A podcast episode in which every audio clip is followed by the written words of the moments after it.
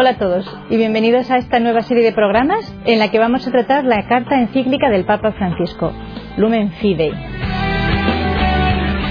Lumen Fidei, como saben, son las dos primeras palabras con las que el Papa empieza a escribir una encíclica, que en este caso significa la luz de la fe.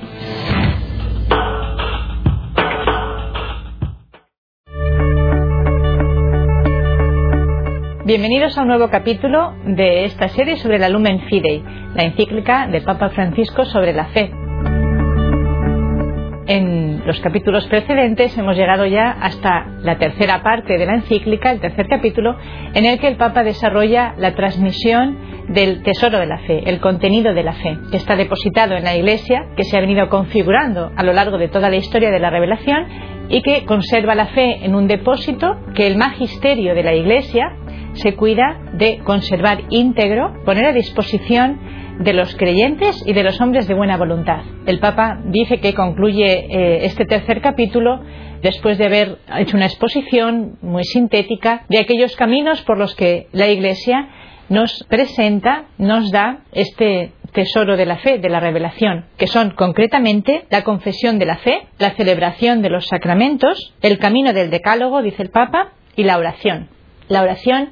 que sintetiza, la oración, digamos, es una actividad amplísima del hombre, también como actividad pues tiene muy distintas maneras de ser definida, fundamentalmente es un, es un diálogo amoroso con Dios, pero que, digamos, donde la Iglesia eh, concentra, por así decirlo, el núcleo y lo más esencial de la transmisión de la fe es en la oración del Padre Nuestro. El Padre Nuestro es la oración de Jesucristo.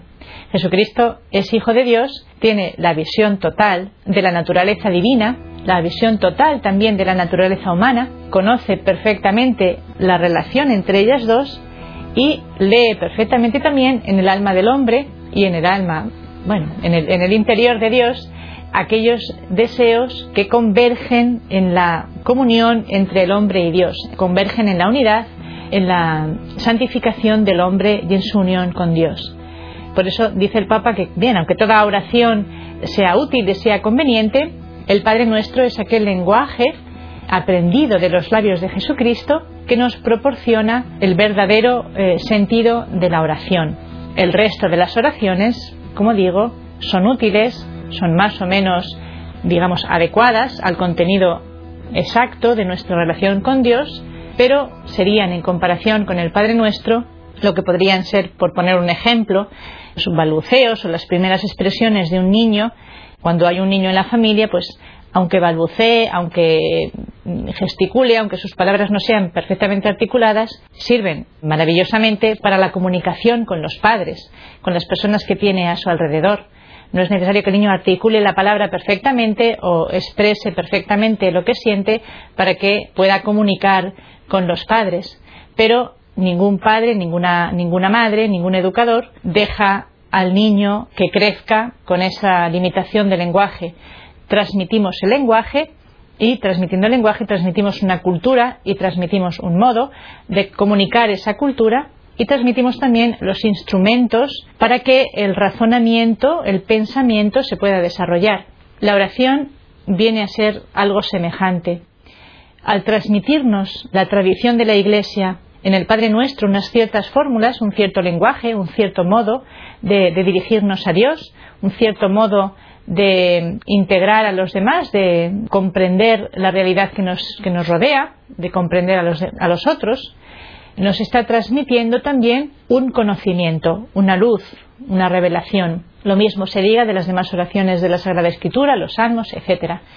Aunque, como digo, toda oración puede servir para comunicarnos con Dios, para expresar a Dios lo que tenemos dentro, aquello que nos configura realmente como creyentes, como hijos de Dios, es la oración de Jesucristo, fundamentalmente, dirá el Papa, el Padre nuestro. Pues estos son las cuatro vías, nos enseña, en las que la Iglesia transmite de generación en generación este tesoro, este contenido de la fe. Adelanta en el capítulo cuarto esta reflexión del Papa, una nueva fase de lo que la fe porta en sí. Recordamos que la fe, nos ha dicho el Papa, es una memoria, de los beneficios que Dios nos ha dado ya en el pasado y también es una memoria que contiene viva, activa, operante, la promesa de aquello que nos tiene reservado para el futuro. En la medida en que nos es posible abrir un poco esa ventana hacia el futuro, el Papa nos conduce de la mano de la Escritura para observar, para reconocer cuál es la promesa de Dios para el futuro. Como digo, no es objeto de nuestra experiencia, pero sí es objeto de nuestra fe y en ella también, como digo, leemos aquella aspiración honesta, sincera, profunda, que reside en el corazón del hombre. Como decíamos en el capítulo anterior, no en vano, no por nada, intercambiamos deseos de paz, de justicia, de prosperidad, de salud, de bienestar, de concordia, siempre que tenemos una ocasión de hacerlo. Deseamos de verdad la felicidad para los demás, deseamos de verdad la paz, el desarrollo, la felicidad. Es verdaderamente lo que deseamos para las personas que amamos. Este deseo, nos dice la fe, no es un deseo ignorado o despreciado por Dios, sino que es precisamente aquella luz auténtica, aquel motor que, propulsado por la promesa de Dios, por la presencia de Dios, por el poder de Dios, la bondad, la clemencia de Dios, llega efectivamente a su fin si no abandonamos la mano de Dios que nos puede librar de las propias trampas que nos tendemos nosotros mismos. No hay que ir muy lejos para arruinar un proyecto de paz en nuestras familias o de prosperidad. Nosotros mismos nos metemos en trampas y nosotros mismos arruinamos la obra tantas veces en este mm, descubrir, abrir un poquito la ventana, como digo, en qué consiste más concretamente la promesa de Dios. Sabemos que con respecto a nosotros hemos hablado muchas veces de las menciones que hace el Papa a la comunión, a esa unión de persona a persona, persona divina ciertamente y persona humana, con Dios Padre, con Dios Hijo y con Dios Espíritu Santo, que será la gloria de los santos en el cielo. Pero como mm, sociedad, como realidad terrena, como mundo creado, como mundo material, ya al hablarnos de la Eucaristía, el Papa nos adelantaba este misterio de que también Cristo, asumiendo un cuerpo, después asumiendo la realidad creada del pan y del vino, asume también la creación y el propio destino de la creación, que junto con el hombre tiene algo que decir también la creación en este mm, designio de Dios. Ya eh, el Papa nos recuerda cómo a Abraham mm, la llamada de Dios le conduce a una tierra prometida. Le habla a Dios de que le está preparando un lugar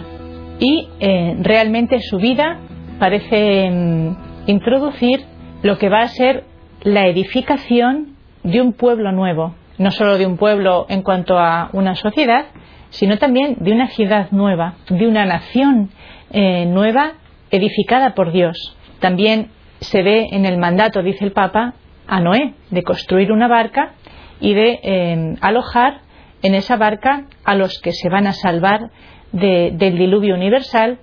que va a terminar con toda la maldad y con toda la soberbia y la autosuficiencia que se había apoderado de la tierra. Esta imagen de la edificación es una imagen que se va repitiendo, dice el Papa, a lo largo de la revelación. No es una idea, la ciudad terrena no es una idea ajena al objeto de la fe, al objeto de nuestra fe cristiana. Abraham dice que mientras que habitaba en tiendas, como pueblo nómada, que es el pueblo de Israel, es un pueblo que se va trasladando eh, de un sitio a otro, acompañando um, a los ganados. Es un pueblo que no tiene una ciudad permanente. Sin embargo, dice que esperaba la ciudad de sólidos cimientos. Ciudad de sólidos cimientos quiere decir una ciudad indestructible, una ciudad que ni el tiempo ni los propios enemigos del hombre, de dentro o de fuera, pueden poner en peligro. La solidez de la fe, por lo tanto, decíamos al inicio de nuestros programas, garantiza aquel eh, sustento firme en el que yo puedo avanzar sin miedo a que se me caiga encima la propia imagen o la propia el propio impulso que me lleva adelante. Si yo camino de la mano de la voluntad de Dios y de la ley de Dios, aquello me va a sustentar, me va a dar un cauce suficientemente amplio para mi desarrollo. De la misma manera, lo garantiza la fe esta solidez a la ciudad de Dios. la ciudad que dice Dios está preparando para el hombre. Podemos distinguir nítidamente entre lo que es la ciudad terrena que el hombre construye y la ciudad que Dios prepara, que en esta tierra es el reino de Dios. ¿Qué quiere decir esto? Que mm, en cierta manera el desarrollo de las sociedades, el bienestar al que las sociedades desean llegar y por el que trabajan, por el que investigan, por el que desarrollan también la comunicación entre, entre unas sociedades y otras, no está indicando el nivel de la construcción de esa ciudad de Dios. Son dos cosas que, si, si bien están entrelazadas, no se identifican la una con la otra. Pero la fe sí que es propulsora de la primera, de la ciudad terrena. Es decir, los valores de la fe se encarnan, por así decirlo también, dentro del deseo humano de la prosperidad y de la universalidad del bien, que la prosperidad de una persona o de un pueblo, de una sociedad, pueda expandirse a todas las demás naciones, a todos los demás pueblos. Sin embargo, como digo, la diferencia sigue siendo nítida. No se identifica la ciudad, el reino de Dios, la ciudad que Dios prepara, con la ciudad terrena. Por eso eh, el hombre de fe no se limita a la construcción de la ciudad terrena, sino que sabe que aunque esta ciudad terrena se desmorone, como puede suceder, aquella otra ciudad que Dios prepara y a la que el hombre contribuye también con su justicia, con su, con su bondad, con su verdad, es indestructible. El Papa, como digo, expone una doctrina que encontramos en el Catecismo de la Iglesia Católica, obviamente. La encíclica Lumen Fidei habla de la fe, evidentemente, de la virtud y de don de la fe, pero obviamente no agota todo el contenido de la revelación, no pretende dar una respuesta ni dar una explicación a todos los contenidos de la fe, a todas las afirmaciones de la fe, las dudas que nos pueden ir surgiendo a medida que acompañamos al Papa en esta reflexión, no van a ser respondidas por el Papa en la encíclica. Hará tantas veces referencia, lo que él está hablando, al catecismo de la Iglesia Católica, que es el que contiene, el Papa también lo menciona, el catecismo como el compendio de eh, ese tesoro de la fe, de, de la doctrina de la fe, de todo el conocimiento que hemos recibido de Dios a través de su revelación progresiva. Por eso hacemos referencia al catecismo al tratar de este tema que, aunque el Papa lo menciona, no es uno de los temas con los que más familiarizados estamos, seguramente. Por lo cual podemos leer el número 1048 del Catecismo de la Iglesia Católica, en el que habla precisamente de la consumación de la tierra. Vamos un poco a, a descubrir cuál es el pensamiento del que el Papa nos está hablando cuando nos, cuando nos decía que Jesucristo asume carne, primero humana, naturaleza humana y después también naturaleza mera naturaleza sin más, como el pan y el vino, y los conduce hacia su plenitud. ¿Cuál es eh, ese destino de la creación? ¿Qué tiene que ver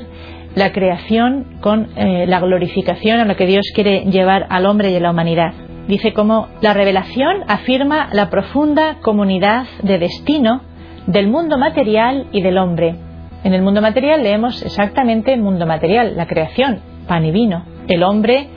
entendemos no solo el hombre individual, sino también la sociedad, la humanidad. Y mencionando la Carta de Romanos, el Catecismo dice, pues la ansiosa espera de la creación desea vivamente la revelación de los hijos de Dios, en la espera de ser liberada de la servidumbre de la corrupción, pues sabemos que la creación entera gime hasta el presente y sufre dolores de parto, y no solo ella, también nosotros que poseemos las primicias del Espíritu, nosotros mismos gemimos en nuestro interior anhelando el rescate de nuestro cuerpo. El universo visible, dice, está también destinado a ser transformado, a fin de que el mundo mismo, restaurado a su primitivo estado, ya sin ningún obstáculo, esté al servicio de los justos, participando en su glorificación en Jesucristo resucitado. Esta es una visión que aparece en el Nuevo Testamento en los discípulos más inmediatos de Jesucristo, que hace referencia a esta visión de la creación como también ella sometida a la frustración, a la servidumbre de la corrupción, dice aquí. No podemos no hacer mención de, de, la doctrina del pecado original, a la que aludíamos también al principio, que nos habla precisamente de esa concatenación, esa cadena de una jerarquía progresiva en la que teníamos Dios a la cabeza como creador de todo eh, y referente de todo, después el hombre con su libertad y su eh, necesidad de someterse a Dios para encontrar el centro auténtico y la verdad auténtica de su vida, y la creación como aquel campo en el que el hombre podía desarrollar su propia creatividad, su propia libertad, en coherencia con la realidad creada. Al eh, romper el hombre la cadena, el eslabón que lo unía, que lo sometía a Dios, se rompe también el eslabón que somete la creación al hombre. Se rompe, por así decirlo, aquella armonía, aquella jerarquía con la que Dios había creado al hombre y a las demás cosas. Se experimenta así la rebelión, la rebelión de la creación contra Dios, la rebelión también interior del hombre, como dice San Pablo, veo lo bueno y no lo hago, hago lo malo que no quiero. Se experimenta la rebelión, la insumisión del mundo de la creación. Y dice aquí San, San, Pablo, lo recoge el catecismo, como la creación también experimenta la injusticia que hay en esto, como también se puede ver violentada por la mala acción del hombre. Por eso el Papa hablará también más adelante de lo que la fe nos dice, cómo nos ilumina, cómo nos orienta también en el trato y en el respeto de la naturaleza. Y que esta creación que sufre este, este, esta sumisión, este estado de sumisión a la injusticia, también espera verse liberada en el momento final a través de la redención de Jesucristo, que se manifestará, como decimos, en su segunda venida. Todo esto, dice el Papa, todos los buenos frutos de la naturaleza, dice el Catecismo en el número 1050, de nuestra naturaleza, de nuestra diligencia, tras haberlos propagado por la tierra en el Espíritu del Señor y según su mandato,